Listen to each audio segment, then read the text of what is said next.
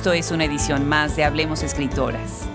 Qué gusto que nos podamos reunir cada semana, cada lunes y miércoles en este audio en donde pueden conectar con escritoras maravillosas, contemporáneas y de todos los tiempos, y puedan saber más de ellas en nuestra enciclopedia en www.hablemosescritoras.com.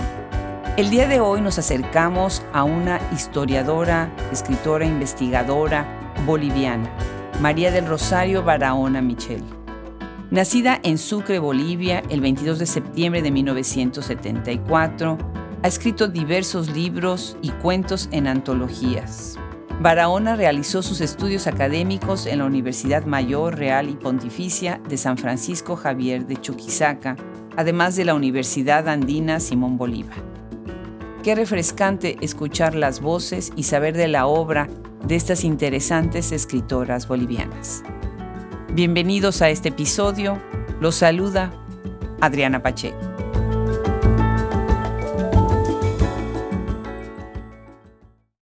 Una vez más, el micrófono de Hablemos Escritoras viaja hasta Bolivia. Y estoy muy contenta de estar ahora en Sucre, aunque sea en voz y no en cuerpo, con la escritora e investigadora Rosario Barahona Michelle. Qué gusto, Rosario. Muchísimas gracias por sumarte en esta odisea de recoger el trabajo de gente tan talentosa como tú. Muchísimas gracias, Adriana, y muchísimo gusto por por invitarme pues a este precioso proyecto. Encantada. Pues lo mismo, lo mismo también porque además de todo el trabajo que has hecho como investigadora, tener a una historiadora siempre es una delicia. Las historiadoras tienen esa otra dimensión maravillosa de la letra escrita. Pienso, por ejemplo, en Patricia Cerda, ¿no? que desde Alemania ha hecho tantísimo por su propia literatura y bueno, pues tú has hecho lo propio. Cuéntanos, ¿de dónde eres originaria? ¿Dónde has crecido? ¿Dónde te formaste? Bueno, como lo mencionabas, estoy en Sucre, es, mi ciudad natal, nací, nací acá en Sucre, estudié también acá en, Sucre, estudié primero literatura en la Universidad Andina Simón Bolívar y posteriormente, muchos años después, aunque ya no pensaba hacerlo, pero por esas cosas extrañas de la vida, eh, acabé estudiando historia, la licenciatura en historia en la Universidad Mayor Real y Pontificia de San Francisco Javier. De hecho, quizá, bueno, mira, el título es muy largo. y, y bueno, la carrera de historia se acababa de abrir y tuve curiosidad por tener esa experiencia ¿no? de, de, estudiar historia y me inscribí tal vez sin demasiadas expectativas y sin darme cuenta pasó el tiempo y pues en cinco años ya estaba licenciada en historia, ¿no? Qué bien. Y bueno, sí, esos dos caminos fueron los que, los que tomé en la vida, ¿no? Primero la literatura y posteriormente la historia. Y bueno, pues esto te ha traído varios premios. Déjame leer para quienes están escuchando ahorita algunos de ellos.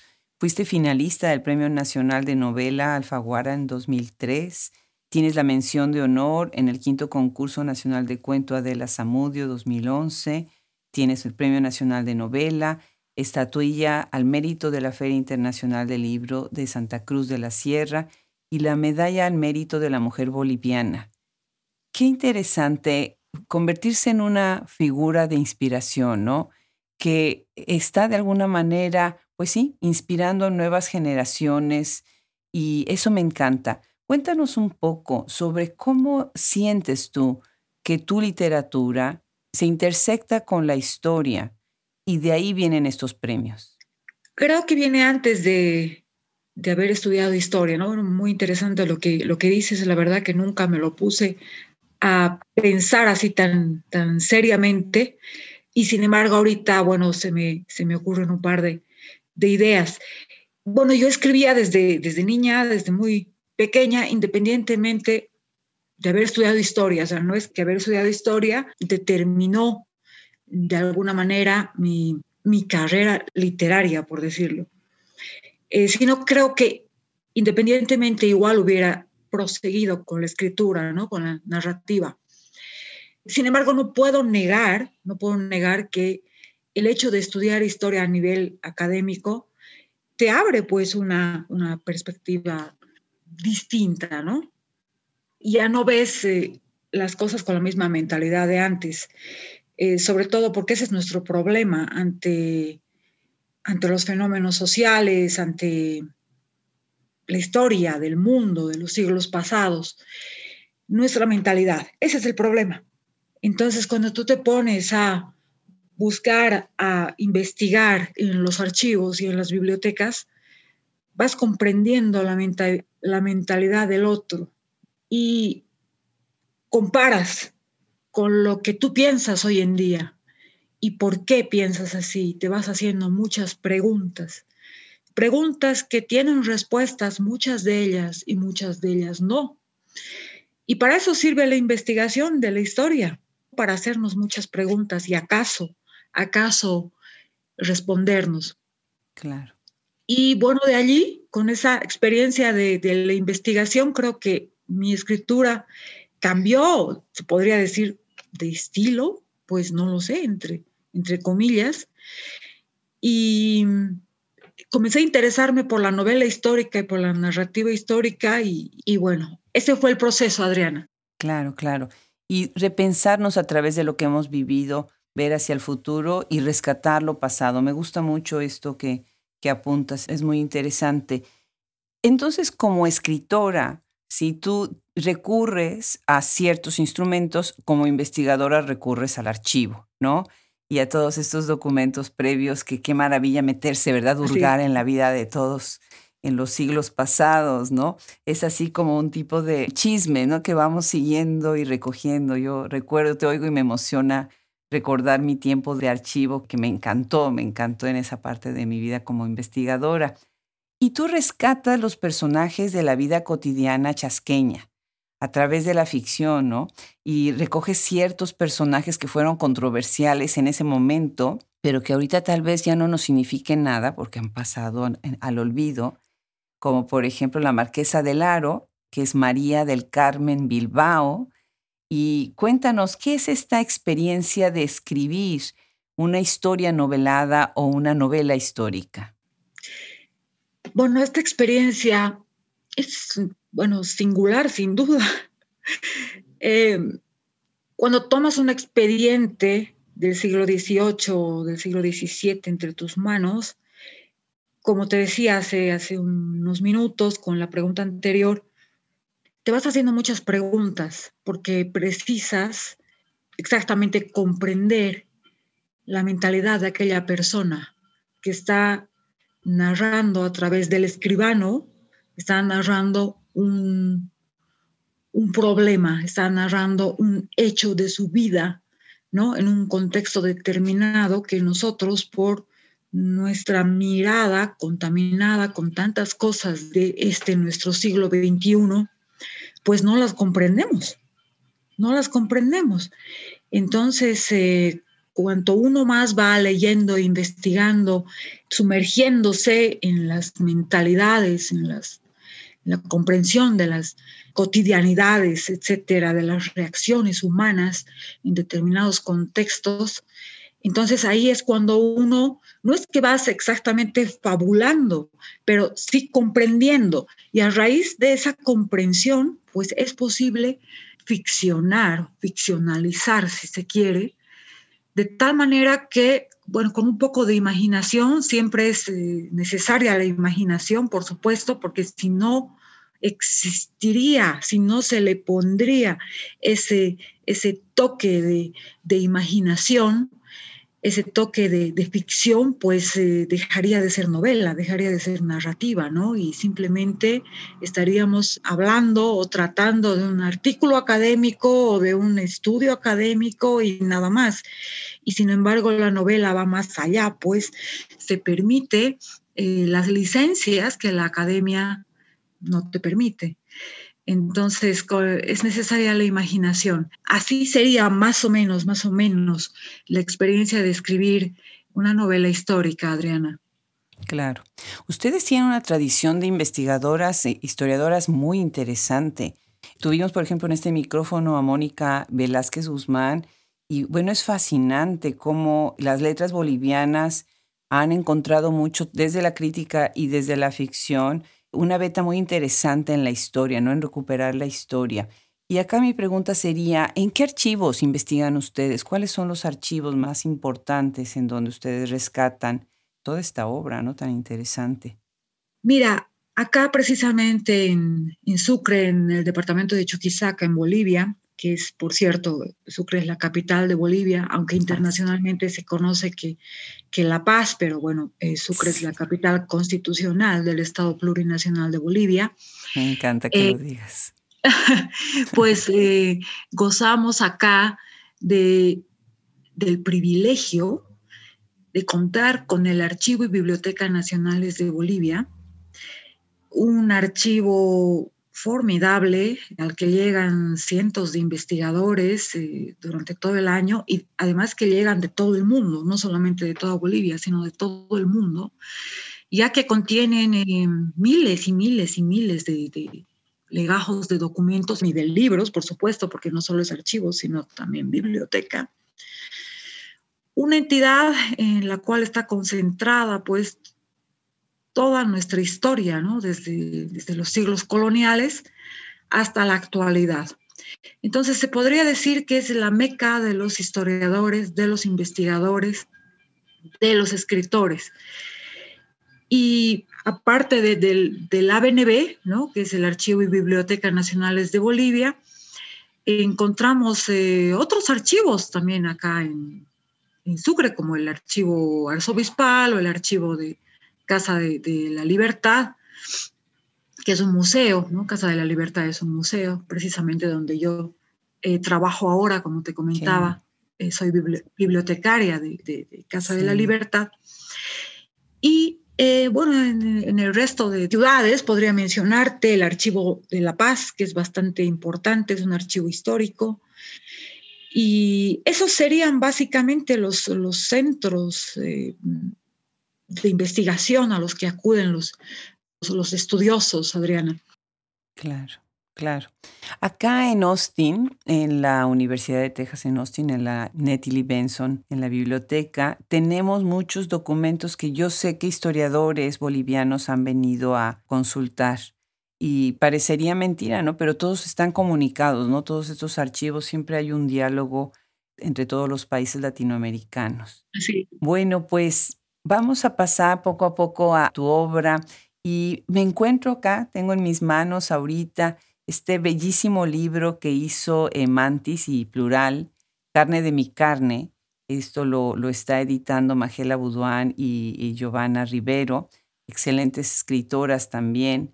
Y me encanta el libro, de verdad me encanta. Tiene reunido ahí voces como Daniela Tarazona, María Negroni, Fernanda García Lao, María Fernanda Ampuero, Margot Glantz, y tú estás ahí, me encanta, con un cuento titulado Yo sé de tu delirio.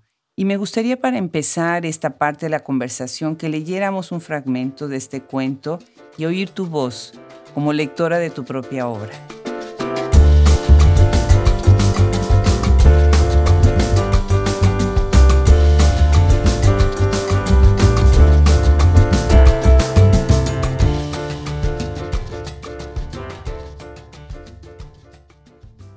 Chester Square, número 24, 6 de enero de 1851. Había dispuesto el costoso servicio de porcelana blanca con el dibujo de una diminuta cabaña azul en perspectiva para ofrecer el té al médico cuya visita tan esperada se convirtió en todo un acontecimiento dos semanas y media esperando a que su asistente encontrase un espacio vacío en sus ocupadísimos días y confirmase la fecha y hora de su visita a casa y hoy, por fin, lo había logrado. El consultorio médico, que gozaba ya de gran prestigio en la ciudad y empleaba una enfermera y un asistente, se encontraba cerca de la casa.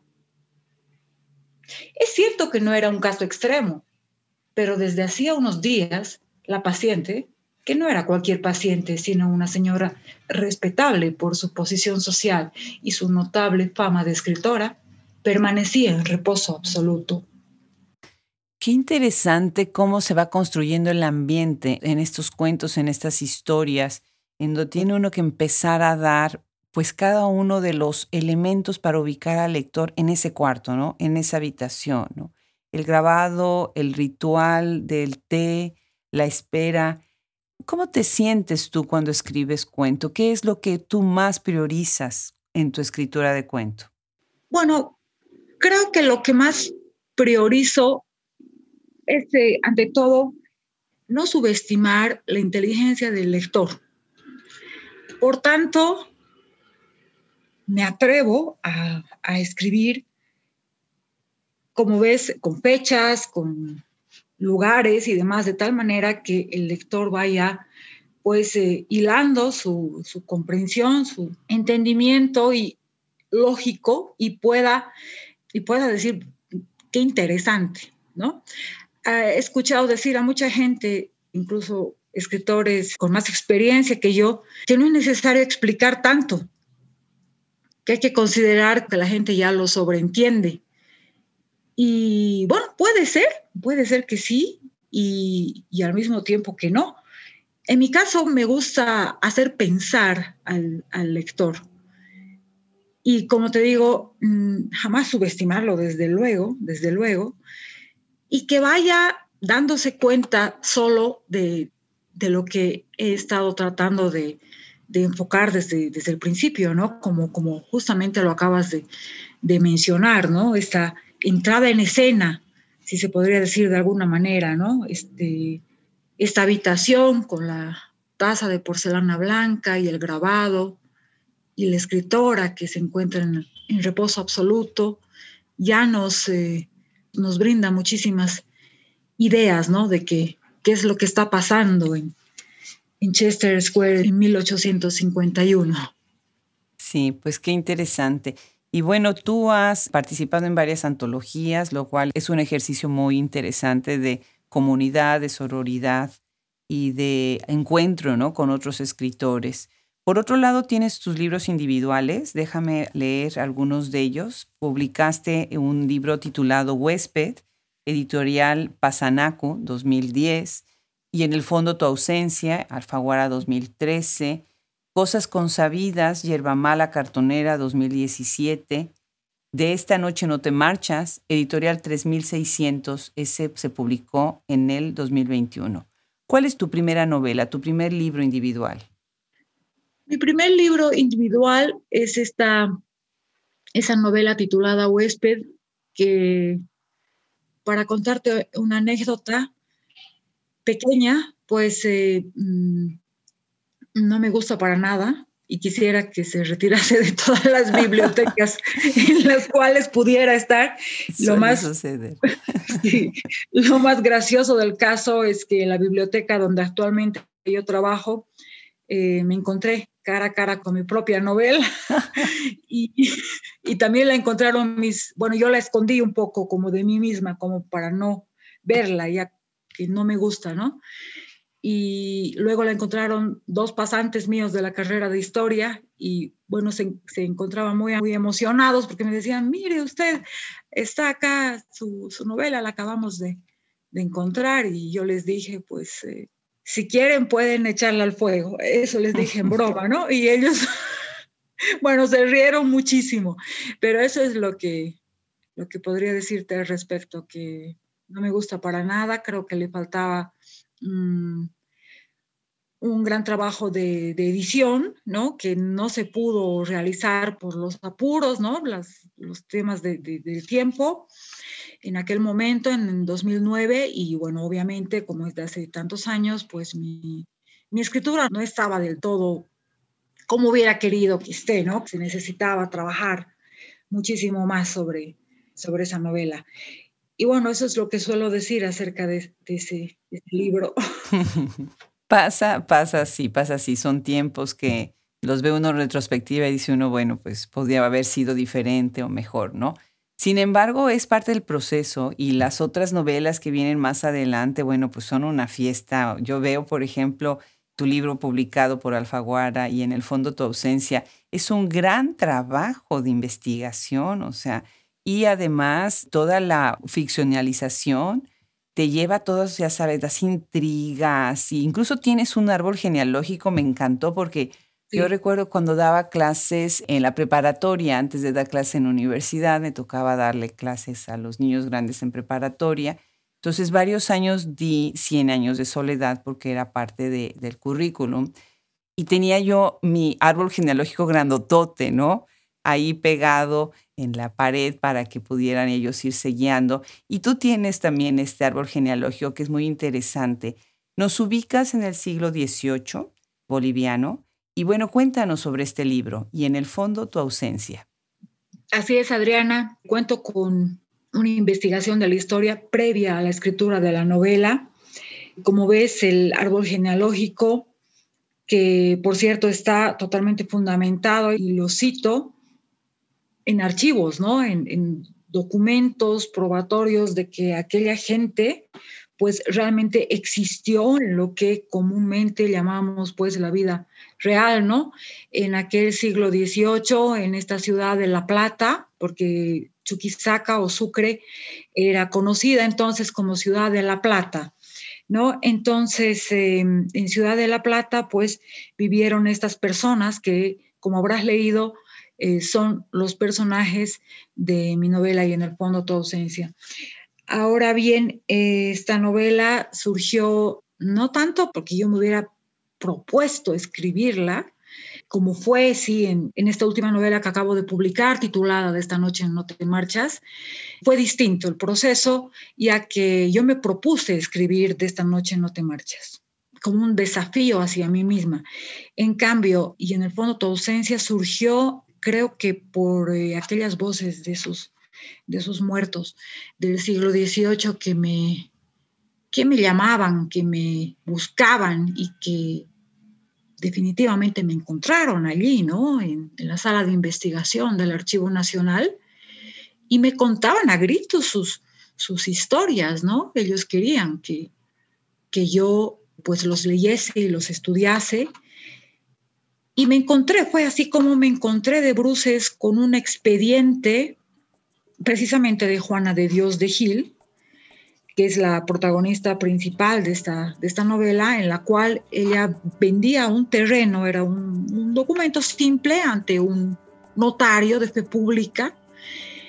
Ella hacía notar que tenía 18 años y que estaba vendiendo muchas propiedades acá en la ciudad de La Plata. Y sin embargo, en ese, en ese proceso de la redacción del documento, ella nombraba que esos bienes, esos terrenos que en ese momento estaba vendiendo, eh, pues habían pertenecido a diversas personas, personas que estaban muertas, en realidad ella nombraba una cadena de muertes, y me pareció pues tan increíble que me dije, supongo que era la voz de Juana de, de Dios hablándome desde el siglo XVIII, y proponiéndome escribir una historia y pues eso fue lo que hice. A ver, para, para, explicar un poco, ya que, bueno, tú ya leíste la novela, pero sabes que se dio efectivamente aquella cadena de muertes, atravesando una epidemia de erisipela en esta ciudad, que no logró asolar la ciudad, pero bueno, si la gente iba, iba muriendo y, bueno, enfermándose y, en los casos más graves muriendo. Y pues ella al verse huérfana comienza a vender las cosas que las tenía en su poder porque su padre, el rector de la Universidad de San Francisco Javier de Chuquisaca, las había heredado sin querer. ¿Por qué las había heredado sin querer? Pues a su vez porque este señor rector eh, había sido albacea de un, de un sacerdote llamado Joseph de Rivera, que estaba muerto. Una vez muerto, bueno, se descubrieron los documentos que hacían, lo hacían albacea a un amigo suyo, o sea, un amigo de Joseph de Rivera llamado Joseph de Suero, que al poco tiempo también murió, dejando como heredera a Juana de Dios de Gil. En realidad es ella quien llega a heredar las posesiones de los dos eh, sacerdotes que habían sido, de alguna manera se podría decir, personas de confianza de, su padre, ¿no? Entonces, muerto el padre y muertos los curas, Juana de Dios de Gil era la heredera universal de todos aquellos bienes. Y bueno, ese documento, esa cadena de muertes fue lo que me tocó, lo que me eh, abrió los ojos y los oídos a aquellas voces que me hablaban desde, desde aquel fondo sepia de los documentos. y bueno, así comencé a escribir creo que ellos me dictaron lo que querían decir, no tanto lo que, lo que yo quería escribir, sino que eran ellos los que, los que escribieron este libro. Qué interesante, qué interesante cómo, cómo lo pones. Y sí, definitivamente el libro va pues mucho a la intriga y al suspenso, ¿no? Me hizo pensar un poco en la novela del siglo XIX de folletín, que llegaba cada, cada semana a las casas, porque tiene esta expectativa de qué va a pasar, qué va a pasar, ¿no? Y bueno, además me hizo pensar en otras escritoras que recuperan pues estas historias de familia, ¿no? Estoy pensando, por ejemplo, en Berta Balestra, Carmen Bullosa, que también recupera este tipo de relatos, Gabriela Couturier en México, junto con Norma Blanco, que recupera mucho de los archivos de, de Veracruz, de cómo las familias francesas llegaron, se establecieron. Muy interesante toda esta genealogía de escritura desde la historia. Y después te vas a un libro completamente distinto, Cosas consabidas. Ese lo publicas con Yerba Mala Cartonera 2017, como ya lo mencioné. Y aquí estás hablando de la violencia de género, ¿no? De los celos.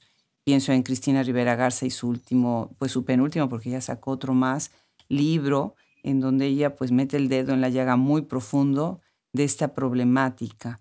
Cuéntanos un poco sobre este problema que quieres tú recalcar en este libro, la relación de pareja, partiendo desde los celos, ¿no? Y desde la manera en que las mujeres quedan atadas al qué dirán, ¿no? Los ojos de los otros puestos sobre ellas en su vida cada día, ¿no? Así es, Adriana. Un brevísimo apunte, eh, ahora que mencionaban las escritoras, también se me ocurre que en cuanto a nuestra pregunta anterior, ¿no? Tendríamos que nombrar, por supuesto, a nuestra Margot Glantz, porque es una especialista en contar esos, esos temas, esas historias de familias, ¿no?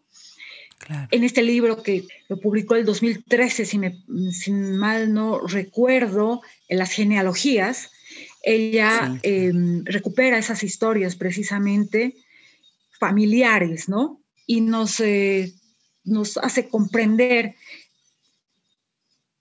cómo era su familia, ¿no? Una familia judía en, México, siglo XX y todos sus, sus procesos de, adaptación y, la fuerza de su, de su narrativa nos hace, eh, bueno, nos hace volar la imaginación, ¿no? Y sin embargo son historias profundamente reales, ¿no? Que, sucedieron dentro de la, de la familia de Margo. Bueno, eso simplemente quería, quería apuntar.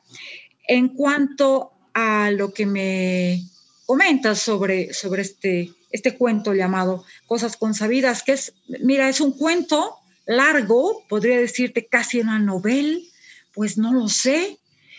Em, sí, evidentemente trata sobre una reflexión, se podría decir, es casi, casi una, una reflexión, sugiere más bien una reflexión sobre estos, estas temáticas de género, ¿no? Cómo es que las mujeres siempre acaban más preocupadas en general que los hombres por el qué dirán. Y porque siempre tienen el mayor peso de culpa y el mayor peso de responsabilidades en comparación con los hombres. Y esto siempre fue así. Y hablamos de una culpa histórica, culpa que las mujeres sienten por no haber hecho las cosas suficientemente bien en cuanto a la maternidad, en cuanto a la carrera, etcétera, porque mm, con mucha culpa las mujeres eh, pues se especializan en la academia, si son madres porque tienen que dejar a los hijos, etcétera, etcétera. Eso es lo que, lo que se llamaría pues la culpa histórica ¿no? de las mujeres. En cambio, los hombres no tienen, no cargan sobre, sobre sí este tipo de culpa. Claro, tienen la mirada, ¿no? Todo el tiempo. Hay una parte en donde hablas de los vecinos, ¿no? Que están siempre viéndote, siempre observando. Cierto. Eh, muy interesante, ¿no? Dices, ¿no te parece aterrador que los vecinos no comprendan que puedo vestirme como se me dé la gana? Porque 27 años de trabajo en un gran banco me ha cansado de tacones, perlas y trajes formales. ¿No te parece aterrador que los vecinos no comprendan que la soledad más añeja puede romperse? ¿No te parece aterrador que la gente se crea dueña de nuestras escenas cotidianas? Increíble, ¿verdad? Es aterrador. Verdaderamente sí, te felicito por ponerle ese adjetivo que lo describe muy bien, ¿no? Tener siempre la mirada de alguien sobre nosotras, ¿no? Así es. Y bueno, pues la relación es conflictiva y va evolucionando, tienen que leer el libro, muy interesante, pues esta visión también un poquito sobre el sufrimiento que es estar cerca de una persona celosa, ¿no? Y después te vas a esta novela que me encantó, de esta noche no te marchas, y empezando por el título. Me encantó la genialidad del título, de esta noche no te marchas. Y ahí te deja todo el suspenso, ¿no? Esta, bueno, pues la acabas de publicar este año. Platícanos de este último libro tuyo. Así es, Adriana. Bueno, este último libro se acaba de publicar la semana pasada y de presentar en la Feria Internacional del Libro en La Paz. Y bueno, por lo que sé, por lo que me ha comentado mi editor, ha tenido una buena acogida, ha tenido una buena venta. Y bueno, la crítica no, no dijo nada todavía, pero bueno, ya lo dirán. A ver, este libro, bueno, es una, es una novela corta, se podría decir, no llega a las 200 páginas, si no me equivoco, si no me equivoco, porque eh, tú sabes que los formatos cambian. Eh, entonces, eh, bueno, es una, es una novela que comenzó siendo un relato pequeño, yo quería que sea solamente, solamente un cuento hace muchísimos años, como, pues no lo sé, como unos ocho o nueve años. Y simplemente la dejé porque, bueno, por el afán de la vida, porque yo estaba inmersa en ese momento en otras cosas, en la academia, investigando, escribiendo precisamente y en el fondo tu ausencia. Entonces dejé de lado este texto que mm, desde luego no se, no se titulaba así, de esta noche no te marchas, sino que eso surgió eh, muchos años después. Surgió o resurgió, se podría decir, hace un par de años, cuando me encontré con cara a cara con mis papeles, ¿no? Mis originales que daban pie o que dieron pie, mejor dicho, a esta novela de esta noche no te marchas. Y comencé a trabajarla, a retrabajarla, porque me lo propuse. Primero porque me encontré un domingo, un domingo de agosto de hace unos cuantos años, me encontré con un reportaje de una revista dominical, por supuesto, en ese reportaje se narraba sobre un filósofo veniano del departamento del Beni, de acá de Bolivia, que había sido protagonista de un escape genial de la prisión política del Madidi, al noroeste de la, ciudad de La Paz, perdón, del departamento de La Paz, y que en 1971 había dirigido o comandado este escape genial, ¿no? Ellos eran un grupo de estudiantes de la Universidad Mayor de San Andrés, revolucionarios, por supuesto, como la época marcaba a todos aquellos eh, jóvenes, ¿no? Que eran revolucionarios en América Latina, era muy raro no ser más bien revolucionario, ¿no es cierto? Y pues eh, eh, este grupo del filósofo Jesús Taborga lo era, y lo era en extremo, al punto que tuvieron que ser capturados, ¿no? Se los capturó por sus reuniones, relaciones, actividades aparentemente subversivas ante el golpe del entonces coronel Banzer, ¿no? y bueno, tras estar dos o tres meses en Madidi, que era un lugar sumamente inhóspito, un lugar lleno de marigüíes, que son mosquitos, el, sufrimiento, el espíritu mermado de estos jóvenes, el trabajo forzado, etcétera, hicieron que ellos pudieran pensar, planificar milimétricamente un escape y así lo hicieron. ¿Y cómo lo hicieron? Pues capturando, secuestrando un avión militar. Wow. Y viajaron hacia la libertad, ¿no? Eso por un lado, me, me, pareció una historia tan increíble y más increíble aún que no existiese una película boliviana al respecto. Eso me parece increíble que los cineastas nos hayan ocupado de semejante hecho. Y por otro lado, que este año pues acabo de concluir la, la maestría en Salamanca y necesitaba pues... Felicidades. muchas gracias. Necesitaba un proyecto de novela y entonces comencé a trabajar, como te digo, a, retrabajar o a reelaborar, se podría decir, estos capítulos que los tenía olvidados y que en nada, desde luego, desde luego, no se parecen al original, ¿no? De esta noche no te marchas. Y lo presenté pues a mi, a mi jurado para poder obtener el título de, de la maestría y fue como el humo blanco en el Vaticano. Me aprobaron con una, con una excelente calificación y pues dije, acabaré de escribir esta novela. Por eso te decía que yo me propuse escribir esta novela.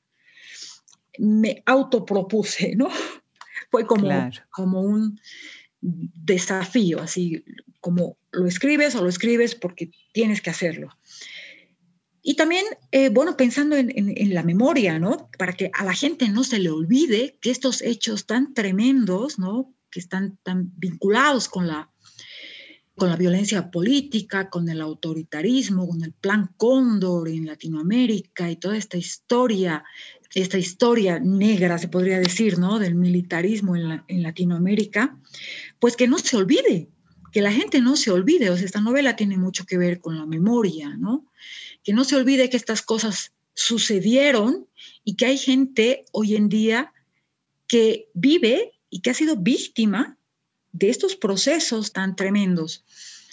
Precisamente porque te hablo de esta conexión ¿no? entre latinoamericanos, ¿no? hermanados por esta historia negra, quiero comentarte también que una editorial Argentina se interesó por esta mi novela y bueno, están haciendo con buen pie, se podría decir, porque a la par de la edición boliviana de 3600, también saldrá la edición argentina.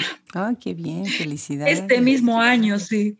La edición argentina de una universidad llamada Universidad de Santa María, me parece, de, de Córdoba, Argentina, de tal manera que Van a existir pues dos, ediciones de, Esta noche no te marchas para que no olvidemos, como te digo Adriana, esto tiene mucho que ver con recuperar la memoria, ¿no? Que no olvidemos lo que pasó en la Argentina, lo que pasó en Bolivia. Qué importante, ¿eh? Qué bien. Después habría que revisar las obras de lo que pasó entre Bolivia y Chile, ¿no? Porque hay tantas conversaciones ahí en esa parte del continente que se le pueden acercar muy bien a los lectores a través de, las, de estas novelas, ¿no? De la ficción porque a veces las nuevas generaciones no saben estos detalles, de estas intrigas, de estos conflictos, ¿no? Entre países, entre naciones. Pues muy interesante, muy interesante. Se nos está acabando el tiempo y no quisiera terminar esta conversación sin antes preguntarte sobre la escena literaria boliviana. Acabas de estar en la Feria del Libro, qué delicia, ¿no? Que es un termómetro magnífico para saber cómo se está moviendo todo lo que es pues esta gran industria de, del libro y de la producción. Y también que nos comentes sobre tus influencias, a quiénes lees, a quiénes recurres continuamente, ¿verdad? Platícanos un poco sobre Bolivia y sobre tus lecturas. Muy bien, Adriana. Bueno, la escena literaria nacional en este momento es muy diversa, sumamente diversa y joven. Mm, Ante todo joven. Eh, hay muchísimas publicaciones en antologías y publicaciones individuales de escritores jóvenes, ¿no? Sobre todo en, La Paz hay muchísima actividad, en La Paz y Santa Cruz es donde más se, da, ¿no? Se produce esta movida cultural, si se podría llamar de alguna manera, ¿no? Y en particular todo lo que tiene que ver con el libro. Eh, ahorita que acabo de estar en, la Feria Internacional del Libro, pues te comento que las actividades son febriles, no se cesa ni por un instante, ¿no? hay muchísimos salones donde se llevan a cabo estos, eh, estos eventos literarios, presentaciones de libros, conversatorios, etcétera. Y como te digo, no se cesa, pero ni un solo instante, creo que ni una sola hora, los salones dejan de estar sin actividad a ese nivel, imagínate, y eso que estamos en plena pandemia. Entonces, es una actividad febril, em, la gente no, no deja de, de, pasear y no deja de comprar los libros. Qué bien. Cuando dicen aquello, ¿no? porque lo escucho decir, sobre todo acá en mi país, aquello de que la gente no lee. Creo que eso habría que comprobarlo, porque ahorita que acabo de estar en la feria del libro, pues he visto que la gente compra muchísimos libros compra los libros literalmente como si estuviera saliendo pan caliente de una panadería, literalmente, ¿no? Y por otro lado, eh, porque yo misma trabajo en, una biblioteca y cada día trabajo con lectores, con investigadores, entonces no sé hasta qué punto se puede decir que la gente no lee, porque yo te podría decir, por el contrario, que sí, evidentemente se lee y se lee se lee bastante, más de lo que, de lo que se podría considerar o calcular. Bueno, eso por, por un lado y por otro lado, como me preguntaba sobre mis influencias, pues debo confesar que he seguido mucho en los últimos años a Laura Restrepo, a la colombiana Laura Restrepo, que me fascina, y que he incidido aún más, mucho más en el estudio de la obra de Javier Marías que es mi favorito absoluto. Entonces, eh, bueno, tengo el sueño de conocerlo, pues, a Javier María. Qué bien. Esas serían mis, mis influencias actuales, Adriana. Qué bien, qué bien. Pues muchísimas felicidades por tu trabajo, Rosario, en una gran obra de investigación, lo que has hecho también de rescate y bueno, de acercar al lector desde Bolivia, desde tu país, atravesando fronteras con tus obras. Muchísimas gracias por sumarte hoy a este proyecto. Enriqueces muchísimo la conversación y felicidades también por este nuevo libro, que tenga muchas reediciones más y muchas otras ediciones en otras editoriales. Hablará siempre de esta conversación que ustedes están creando entre un tema y otro, ¿no? Gracias de nuevo, Rosario. A ti las gracias, Adriana, por tomarme en cuenta para este proyecto tan importante que eh, visibiliza la voz de las escritoras, el trabajo de las escritoras. Y bueno, muchísimas gracias por tu generosidad ante, ante mi trabajo, que en realidad es pequeño es, es en construcción. Muchas gracias por tu generosidad y tus palabras. Encantada. Igualmente, al contrario, y un abrazo desde Austin, Texas. Un abrazo para ti también.